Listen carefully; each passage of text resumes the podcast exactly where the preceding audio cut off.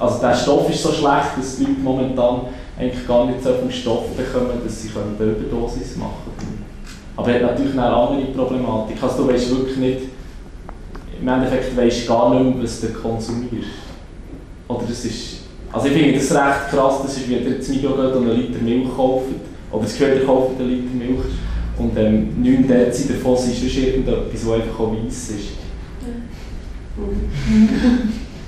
Also das ist, das ist ja eine weitere, weitere Problematik ähm, bei vielen Drogen, dass eigentlich das, abgesehen vom Stress und von Illegalität und von fehlender Hygiene, ist das, was sonst noch drin ist, ist eigentlich viel verreckter.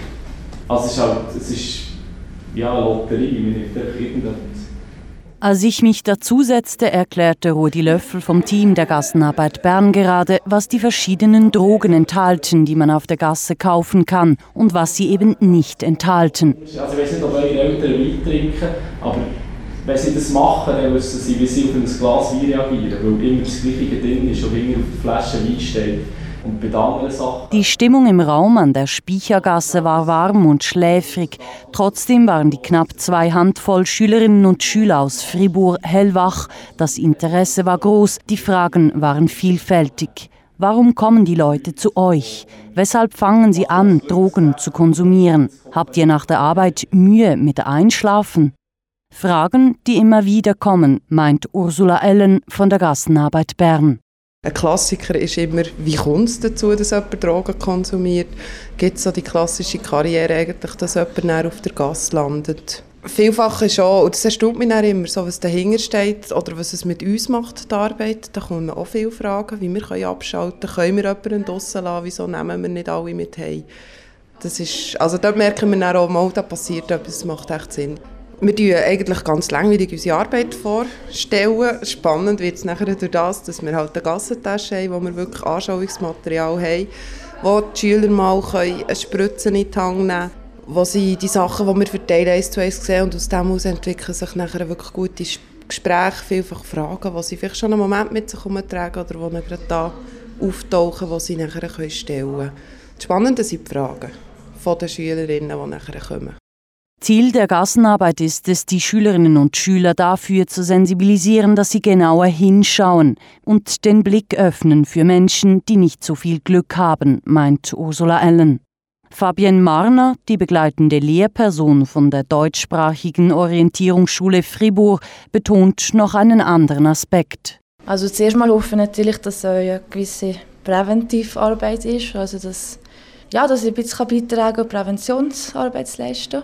Andererseits hoffe ich dass ein bisschen äh, offener werden, toleranter vielleicht. Dass zweimal schauen, bevor das Urteil fällt. Das wäre für mich so wichtig. Also wenn ich das schon schaffe, ist schon ein grosser Schritt erreicht. Den Besuch bei der Gassenarbeit Bern organisierte Fabienne Marner als Teil einer Projektwoche. Sie nahm die Schülerinnen und Schüler in drei soziale Einrichtungen mit, ins Le Tremplin in Fribourg, ein Zentrum für Drogen- und Alkoholabhängige auf Entzug, ins Afrikanum, einen Mittagstisch, den Missionare für Flüchtlinge organisieren und eben zur Gassenarbeit Bern. Also erstens mal habe ich selber mal Sozialarbeit studiert und hatte darum Interesse in diesem Bereich. Und wir haben dieses Jahr für die acht Stufen auch schon AIDS-Informationstag und haben gemerkt, dass das bei den Schülern auf grosses Interesse stößt einfach Themen, wo man vielleicht im Alltag nicht so viel darüber redet, aber wo gleich da sind.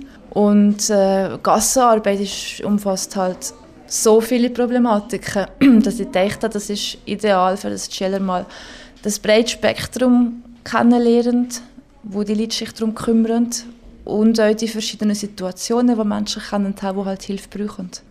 Was die Schülerinnen und Schüler am meisten beeindruckte, war, dass die Türen der Gassenarbeit Bern allen offen stehen. Einfach so, egal mit welchem Anliegen, ohne Anmeldung und ohne sich ausweisen zu müssen. Und? Ja, dass äh, das alles so kostenlos ist und dass sie gar nicht, ähm, dass sie gar nicht so gemein sind, also dass sie sie gut aufnehmen. Auch, dass es eben so viele, dass es so viele Leute gibt, die eigentlich solche Probleme haben und dass sie hier eben so eine Anlaufstelle gefunden haben. Ja.